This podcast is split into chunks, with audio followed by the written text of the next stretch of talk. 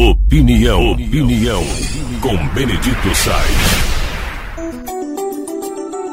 Nós estamos assistindo no Brasil, pelo menos nesses dois primeiros meses de governo, uma visão mais voltada para a política e uma política para tentar afirmar-se questões sociais. Estou colocando questões mais sociais e essa visão é para poder tirar o governo anterior com o pensamento colocado como mais à direita, mas mais racional e inclusive com visões que são totalmente diferentes do atual governo.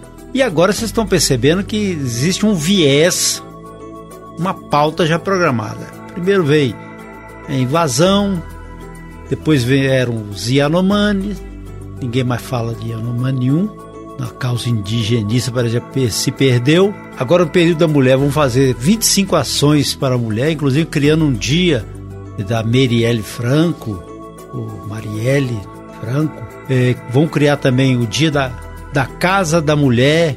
Você vê que é uma noção política, de promoção política para ser entronizada, porque o Lula afirma que ele foi eleito pelas mulheres.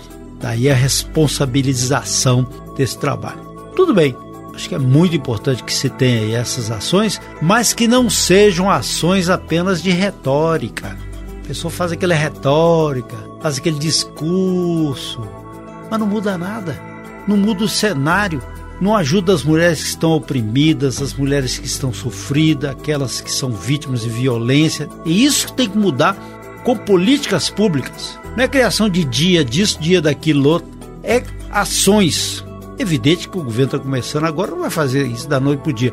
Mas tem que distanciar essa visão político-partidária para uma visão de prática partidária ou prática de políticas em que as pessoas sejam valorizadas. Não só a questão da mulher em si, que vem sofrendo ataques de todo tipo, mas também tem os, as pessoas idosas, as crianças abandonadas, as vítimas de todo tipo de violência, pessoas que não têm voz, não têm vez. Tem que ser alguma coisa mais ampla que não pode ser estruturada apenas em campanha, como se fosse, estivéssemos ainda na campanha política. E isso é grave, tem que conversar sobre isso. Porque quem paga toda essa situação é o povo, que paga imposto. Você pega aqui, tem 61 senadores aposentados deixar de ser senadores, 61 que recebem salários absurdos ainda. Ué, já fui senador, para que receber? Que aposentadoria é essa?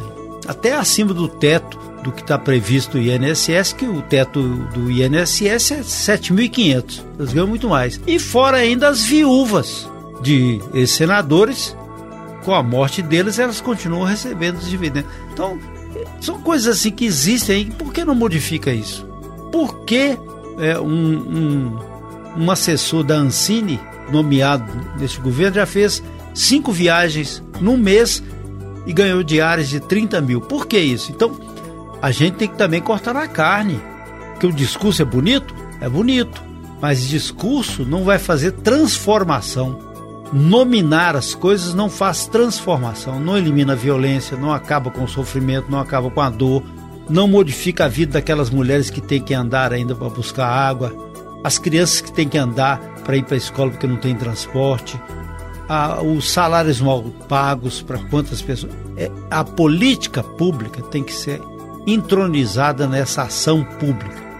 Caso contrário, a gente vai ser enganado, viveremos apenas de discursos e discurso não enche a barriga. Ao contrário, infla o ego, mas principalmente quem faz o discurso. Porque do outro, muita gente aplaude, mas na verdade aplaude até sem força, porque não tem o que comer.